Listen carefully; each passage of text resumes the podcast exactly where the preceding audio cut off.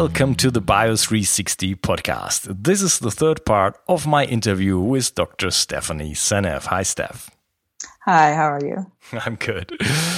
Hey, we talked already deeply about like how glyphosate is working on our body. Um, we dove deep into the science of it and the protein synthesis and uh, how different enzymes are affected um, I'd like to take the discussion a little bit to like what else is actually affected by glyphosate. For example, there is um, one thing that I hear frequently there that there is some like um, um, synergistic effect with aluminium. Mm-hmm. So that glyphosate would take the aluminium, and we can discuss maybe about what, where the aluminium is coming from, but that actually glyphosate delivers aluminium um, through the blood-brain uh, barrier to the to the pineal gland. Is that something you heard of? Yes, I wrote about that. But in fact, the pineal gland is outside of the blood brain barrier, so it's much more susceptible to these kinds of toxins than other parts of the brain that are hiding behind the barrier. And the pineal gland is, uh, is really uh, crucial, as you know, uh, in controlling um, the uh, sleep wake cycle, for example, it's uh, melatonin. It produces melatonin in the evening, and people have we have an epidemic in sleep disorder in this country, uh, absolute epidemic that's linked, you know, correlated with the rise in glyphosate usage.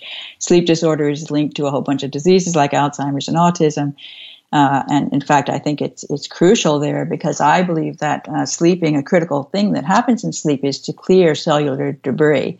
Yeah. In order to do that, you need sulfate, and sulfate uh, is uh, carried into the cerebral spinal fluid on the back of melatonin molecules at night. It's quite fascinating. The pineal gland produces sulfate by day, and then it attaches the sulfate to the melatonin that it produces in the evening, ships it into, into the cerebral spinal fluid, and pr- provides the sulfate, which is necessary to help clear the cellular debris. So when all of that is broken, the brain can't clear the debris, and debris could be things like amyloid beta plaque, and that's how you can end up with Alzheimer's because you're not able to sleep, you're not able to clear the debris, it builds up, and then eventually the neurons become destroyed. Um, there's pineal gland. People have studied aluminum in, in the brain, and they found that the pineal gland has twice as much aluminum as other parts of the brain. It tends to accumulate at higher levels there. And that's because it's out, partly because it's outside of the blood brain barrier.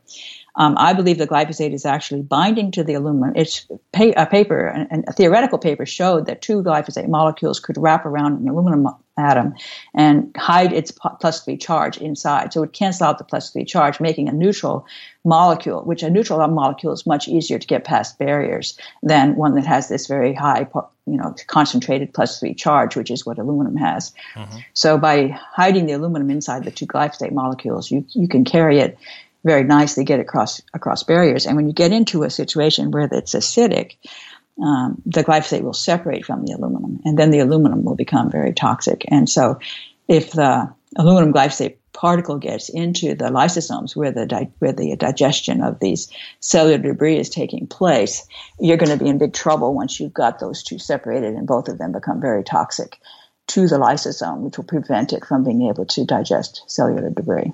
Okay, so the glyphosate actually works like a Trojan horse. Yes, exactly.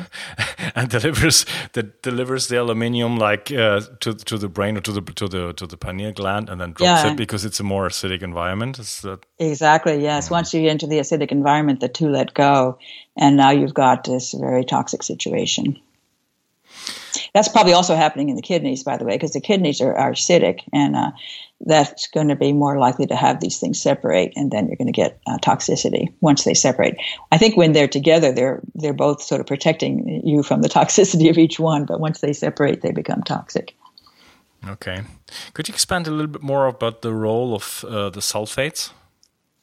Oh, that's such a huge topic. And in fact, I will say the glyphosate is disrupting sulfate in a major way.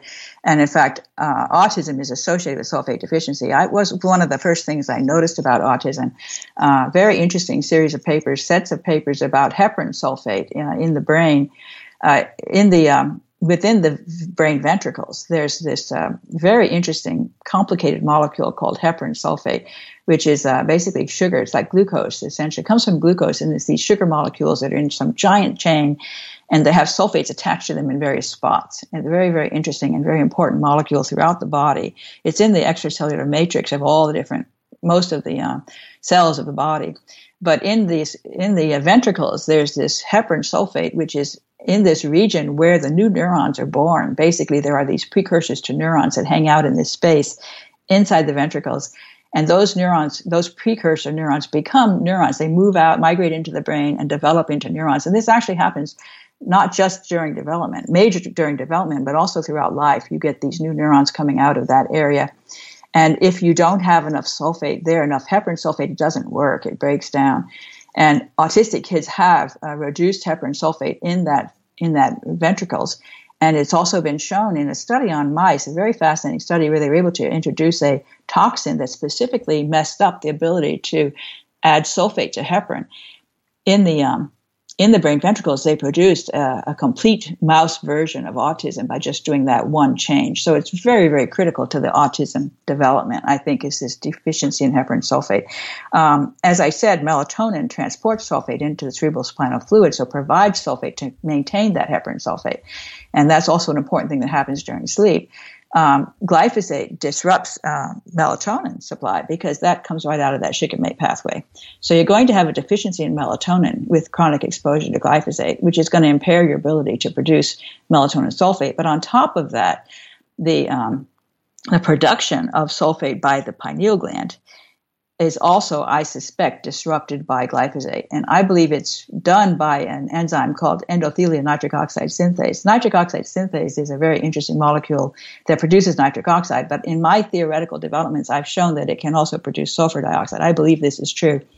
It's a um, moonlighting enzyme. It produces both sulfur dioxide and nitric oxide, and it does so on a switch that's, com- that's based on the environmental metrics. So it's really, really interesting that um, this NOS, nitric oxide synthase, uh, is a regulator uh, of the production of either uh, sulfate or nitrate, because eventually these uh, sulfur dioxide oxidizes to sulfate, and nitric oxide oxidizes to nitrate. And sulfate, of course, builds up the extracellular matrix, and the nitrate half tears it down. So there's a constant renewal of the extracellular matrix uh, uh, through this eNOS operating back and forth. based on uh, observations that are brought in by signals in the environment. Really, really fascinating, complicated science there. I've written papers about it. But yeah. the uh, eNOS, the, the, the sulfate synthesis in the pineal gland will get disrupted by glyphosate because eNOS is a cytochrome P450. It's a, called an orphan cytochrome P450 enzyme. It has the same sensitivities to glyphosate that the CYP enzymes have in the liver. So I predict that glyphosate would disrupt its uh, function, which would impair the pineal gland's ability to make sulfate. And also, sulfite oxidase is another enzyme that is critical to make the sulfate, and that's also going to be disrupted by glyphosate, according to my theories. Again, through glycine substitution, but also possibly because sulfite oxidase depends on a, on a mineral called molybdenum that could be chelated by glyphosate, making it unavailable. So there's various reasons why I could predict that, and this is all very theoretical. Glyphosate would disrupt both the sulfate synthesis and the melatonin uh, supply uh, in the pineal gland, which would then disrupt the ability to supply the sulfate to the heparan sulfate in the in the ventricles, which would eventually lead to autism through uh, insufficient heparan sulfate. Wow. Uh, probably I should, have, I should, have, asked what is not affected by glyphosate. I know that's weird. Steph, you're not you're not a biologist, aren't you? I am a biologist. So You don't think I'm a biologist? I love biology. Actually, I was, you know, I was heartbroken when I dropped out of biology many, many years ago. I just uh, was a really in, dysfunctional in the biology lab. I was, I was in the MIT's graduate school in biology for one year, and um, I eventually kind of admitted that I couldn't do biology, and it broke my heart. So then, that's when I switched over to electrical engineering, computer science. But I've always loved biology, and I've always read biology, you know, stuff throughout my life Yeah, your, love, your, your, knowledge is impressive. Just, you can go on and on about all but the I different. Don't, I haven't done biology physically in the lab, except for that one disastrous year in which I dropped out, which was sad because I was in a place, a good place. It, it was. Uh, they eventually won the Nobel Prize for the work that was going on there. That was David Baltimore's lab. That's where I was, and I was heartbroken that I couldn't do it. But uh, that's another story. But anyway, I'm past that now. I, I love biology. Okay, I'd like to get a little bit more out of the body and back to the big picture a little bit like what mm-hmm. what else is happening with glyphosate? Like for example um, there is so many important aspects to our to human life like our food chain. What for example happens to pollinators like bees are oh, they, are, are, they affected yeah. by glyphosate? Absolutely. I think glyphosate's a major player, and I'm really disappointed that so few people have pointed that out. There have been a few who have said glyphosate's a factor. In fact, Don Huber really believes glyphosate's a major factor in the bees. And it's the same thing, it's the gut microbiome being disrupted. Uh, and lactobacillus in particular are really important for the bees. Uh, and lactobacillus, like bifidobacteria, get clobbered by glyphosate. Um, so it starts with the disruption of the gut microbiome of the bee. Um, but then, of course, it also they basically get what I would call bee autism. They, they lose their ability to come back. You know, they get they go out and they feast off of uh, glyphosate contaminated pollen, and then they can't make it back to the um, to the uh, hive because they've gotten confused. Their brain becomes, you know, mush, and um, and then they also sort of get screwed up on their ability to maintain the the uh, the the larvae, you know, they don't, they don't, they, they don't become good at, they become bad at, at nurturing the next generation. Of course, the next generation is also eating glyphosate because it's in the honey. Hmm. Okay, which which uh, is a huge problem by itself. Um, there's also like uh, now a discussion about like we have 5G coming, you know. Yes, I know. there's there's like observations or uh, yeah, I was, I was about to say studies, but let's say observations where even in areas where there was no glyphosate, I mean, whatever that means, but not actively sprayed on the crops, um, that uh, these these areas would be uh, highly affected also meaning that that uh, the radiation, the EMF, is actually a major contributor to to uh, yeah this this um, the disorders that, that bees have or, or the, the dying mm, of the mm-hmm. bees. That's very interesting. And I think that's probably true. I mean, I actually believe that glyphosate uh, is a major disruptor of the electrical system of the body. Um, and the electrical system of the body is maintained by the sulfates. This is part of my theory. theory. Very, very interesting stuff and complicated science, which we maybe don't want to go into right now. But uh, because you have a very poor electrical system because of the glyphosate poisoning, you're much more susceptible. People who have that are much more susceptible to the EMF noise yeah. because if your system's not strong, the noise is going to interfere more easily. And I think that synergistic toxicity between 5G and glyphosate is quite plausible. Also, um, studies have shown that 5G induces calcium uptake by cells, and glyphosate has been shown to do the same thing in multiple cell types, including neurons uh, in the brain and um, Sertoli cells in the testes and uh, there's a third cell type, I forget what, that was three different papers have talked about calcium glyphosate inducing excess calcium uptake through the NMDA receptors. And it makes sense because glyphosate is acting as a glycine analog. At, at, glycine is, an, is a neurotransmitter, and glyphosate can act like a neurotransmitter, binding at the glycine site. And glycine, glyphosate induces excess glutamate, and glutamate and glycine together excite NMDA, and then NMDA causes calcium uptake. And uh, apparently, the same thing happens with the 5G, according to studies. Yeah. And so, okay. So, we, so, we, so we're talking about the voltage gated channels here. Yes, right. The voltage, voltage gated uh, calcium channels get uh, excited by uh, 5G, and so uh, again, synergistic toxicity. Yeah, again, and and and on top of that, you said like, okay, uh, glyphosate disrupts um, certain certain um, detox enzymes yes. you know right. so so meaning that we're going to end up with like more heavy metals in our body which also right. has a has a, a, synergy with with uh, with emf yeah, you know exactly so, mercury so, and so yeah. we're getting attacked from from all sides, kind of, you know. Right. Well, the so mercury actually it, depends on sulfation. Mercury depends on sulfation for detox, and that's going to get messed up by glyphosate. So that makes mercury much more toxic than it would otherwise be. So we're going to end up with more mercury, more cadmium, more lead, which yeah. is going to be more toxic than it ever was. Plus, it's getting kind of activated and getting into resonance with the EMF.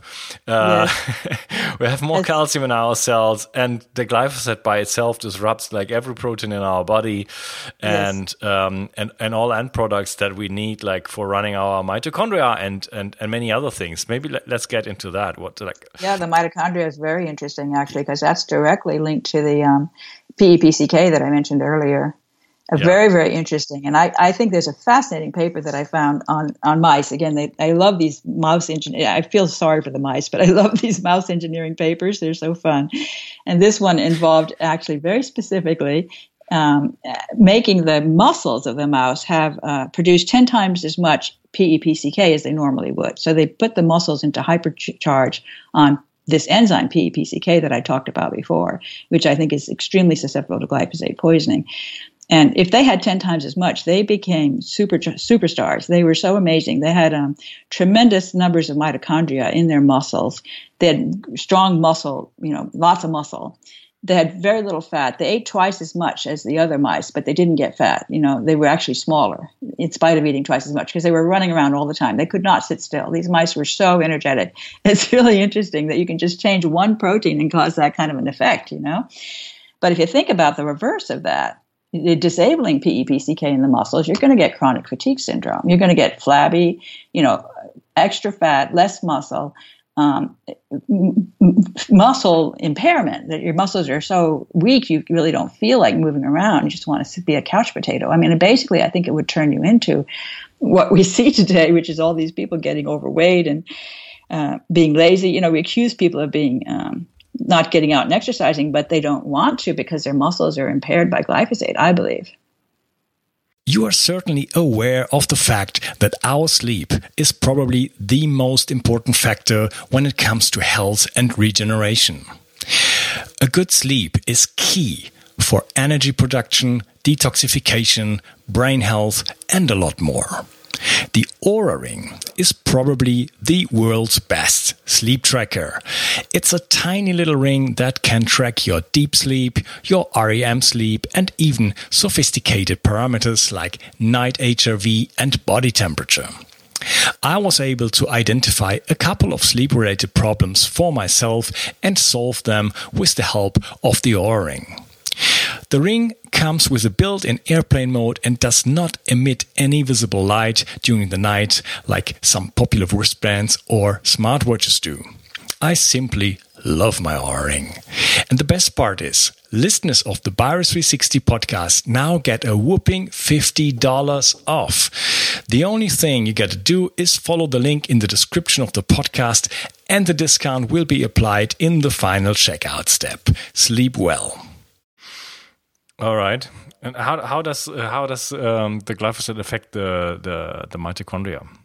Well, it's very interesting with this. For example, the PEPCK, and there's other things too. It, studies have shown that glyphosate disrupts the mitochondria, causes um, oxidative damage. It causes a, a, release of oxidizing agents, you know, uh, which then destroy the mitochondria. But if you have the PEPCK problem, uh, PEPCK is crucial for pulling the, the mitochondria have this Krebs cycle that goes around and around, and various intermediate products are pulled out and put into other stuff in order to keep it going.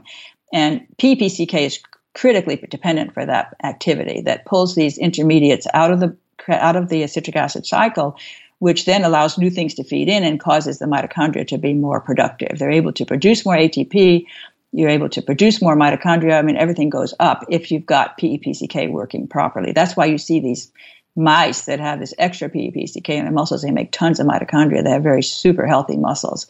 Um, so if you de- disable PEPCK, then the mitochondria, the citric acid cycle gets piled up with these intermediates and everything gets snagged. It basically clogging the, the, the cycle so that it, it, it, can't go. And so you have much less mitochondrial activity than you should have, which is going to then deplete your ATP supply and eventually could cause the cell, the cell to just give up the ghost because it just doesn't have enough energy. It can't survive. It just basically shuts down.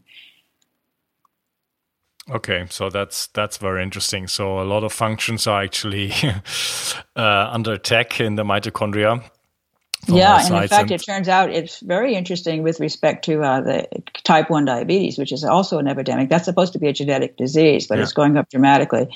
And um, that can be explained by PEPCK as well, because in the pancreas, the, there's two kinds of PEPCK, and the pancreatic beta cells only have the mitochondrial form. There's a cytoplasmic form and a mitochondrial form.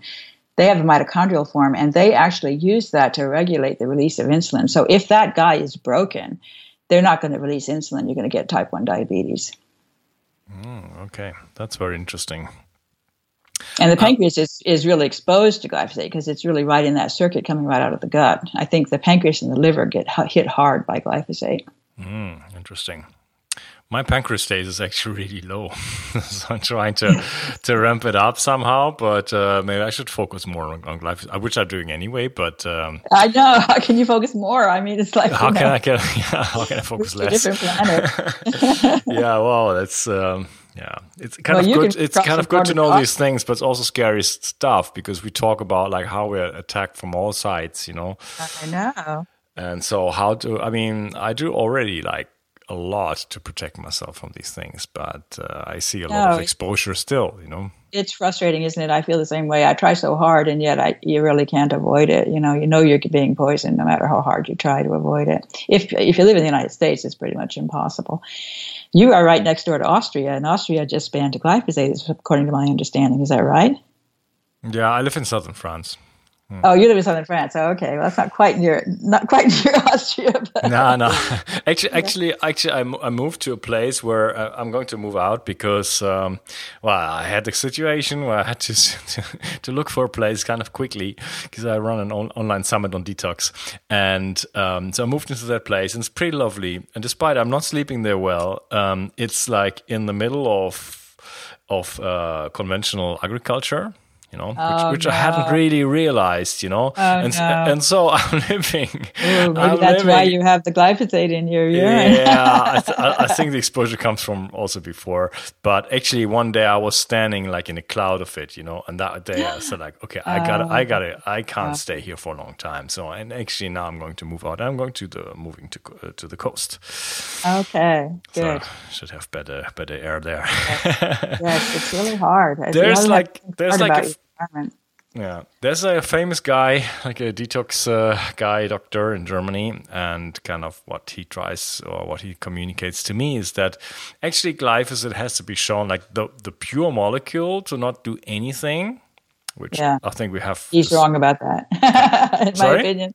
He's wrong about that, in my opinion. Yeah, but. that's also my understanding. But that's what he says. But then, then he says like, yeah, it's the stuff they they they put they put it together with, like because oh, I know. because yes. because once if you buy Roundup, you're not getting the pure gly- glyphosate right. molecule, and uh, he claims there's arsenic inside, and that actually uh, makes up for for most of the toxic effects of it. What do you think about that? Right. Well, no. So I and I'm aware of Seralini's work uh, Seralini has done a lot of uh, work on glyphosate, and I admire his his fact his paper on uh, his famous paper that got retracted. I don't know if you know that story, but that was the first paper I read on glyphosate when I came back from my from Don Huber's presentation, and that was what convinced me that I'd better look more because this paper was really interesting that he did, where he exposed the rats to glyphosate over their entire lifespan at a low level, and they developed all kinds of problems. So he was showing, and they were fine after three months. He was showing that it was slow. The toxicity of glyphosate was slow. Um, I think that was, in fact, mostly glyphosate that was causing that. And glyphosate is a slow kill he's now uh, kind of reversed his message, and Seralini is saying, "Oh no, no, it's not the glyphosate; it's fine. It's the other stuff." And the other stuff is, in fact, very toxic. I agree with him, uh, but it's acutely toxic. It's what does the first stunning of the plant to get it. Um, you know, it, it's the part of the beginning that gets it going, and then late, later on, the plant has now absorbed the glyphosate and put it into all its proteins, and then everything else starts to fall apart. But the glyphosate part of it is slow, which is why we haven't connected the dots with humans. We're seeing all these diseases going up, up dramatically, exactly in step with a dramatic rise in glyphosate. But we're not blaming glyphosate for the diseases because it's too slow. We don't notice the connection it, it, it, takes time to develop, and therefore it's not obvious that you got exposed, and that's what caused your symptoms. You know, it's much harder to see um, the direct okay. okay. So, so, so, glyphosate but does come with other substances, like it does. I heard, I heard there's just stuff yeah. added for, for example, to just pen- penetrate this, the the hull of the of the plants, because otherwise it just right. wouldn't go in. Well, that's right. In fact, the other things make glyphosate much more toxic as well because they they they uh, mess up the membrane of the cell and allow the glyphosate to get in more easily. Yeah. So, um, but they're they're intended to do that, and they of course, and there's also the oxalate. They've been they had a new formulation with oxalate, which I found really interesting. Um, they found that uh, adding oxalate to the formulation made it much more toxic, and I think that got introduced around 2006, and I suspect it became more toxic to humans at that point as well. And I've done a lot of studying on oxalate. It's quite, quite interesting. And in fact, it goes back to the PEPCK because PEPCK uh, converts oxaloacetate uh, into PEP. That's what its reaction does. And oxaloacetate, if you don't do that, oxaloacetate piles up and then it gets converted into oxalate by yeast and fungus. Those guys are really good at converting oxaloacetate into oxalate which will give you oxalate toxicity. And in fact, humans have a huge problem these days. Many people have problems with kidney stones. Autistic kids have very high levels of oxalate in their blood.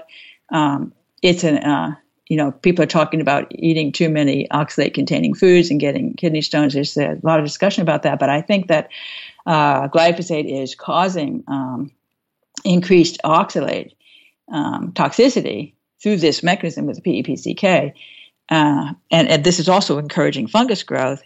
But um, oxalate, if you add oxalate to the formulation, you already make things worse right from the get go for the plants. Okay, so because because that's that's an that's actually a concern of mine, like eating too many oxalates. Yes. Uh, so, so, do you think that that would wouldn't be an issue if we wouldn't have glyphosate, or it's just something that yes. that adds on top? And there's also uh, the oxalobacter are uh, a bug, a, a, microbe in the gut that metabolize oxalate, and those guys depend on manganese to do that. And manganese is famously disrupted by glyphosate. Glyphosate binds tightly to manganese. A study on cows showed dramatically low levels of manganese in the blood, way below the minimum of the expected range in cows exposed to glyphosate. So glyphosate holds on to manganese, and makes it unavailable, which is one of the reasons why it disrupts lactobacillus too, because they critically depend on manganese. But the oxalobacter need manganese for that enzyme to work. So that's also disrupted, which is going to, of course, also increase the burden of oxalate in the body. Wow. I'm learning so much. it's, it's, I'm fascinated with it all. It's so yeah. amazing. It's a, it's it's, a, it's such an. I mean, I'm not a biochemist. Uh, uh, biochemist, but it's yeah. such an easy molecule. If you look at it, it's it really looks yeah. like it's innocent, doesn't it? yeah, looks like harmless kind of. And now we, right. we we're more than now into discussion and just like don't stop to to find out the things that it disrupts. Uh, what about in, uh, epigenetic effects of it? Oh yes, and I guess you're familiar with the fact that there's some pa- recent papers out that are quite fascinating, looking at second, third generation uh, out of um, I forget, it's rodents. I can always forget whether it's rats or mice. Uh, might be mice exposed to glyphosate. The, the, the mouse dam, um, and it could be rats. I'm sorry, I don't remember which one. Um, is she's pregnant, and so when she gets pregnant, they start exposing her to low dose glyphosate uh, throughout her pregnancy and during lactation. You know, and then they look at the pups and let them. Then so that that was low dose. Everything was fine. She had the pups; they were fine. They grew up, and then they had pups, and when they had pups, they had problems. Their pups had problems. And also their gestation had problems, like their placenta was inflamed. Uh, their pup, one really striking uh, study showed in the third generation. So you go, you know, it can, it can go down multiple generations. And I'm going to get this mixed up. I think it was the third generation pups had a very high rate of extremely rare genetic mutations in the pups. So severe things like um, conjoined twins and, and missing limbs, stuff like that, that showed up in the third generation of uh, with exposure only being uh, to the to the grandmother during pregnancy. It's quite amazing. Okay. and that's because it's getting into the germ cells. I mean, it's really fascinating to me. Actually, the the female uh, fetus produces her eggs almost at the get go before she even has a brain. It's so interesting. Very early in pregnancy, she produces her eggs, that's the next generation. So those eggs are very vulnerable to any kind of toxicity in the environment during that first trimester.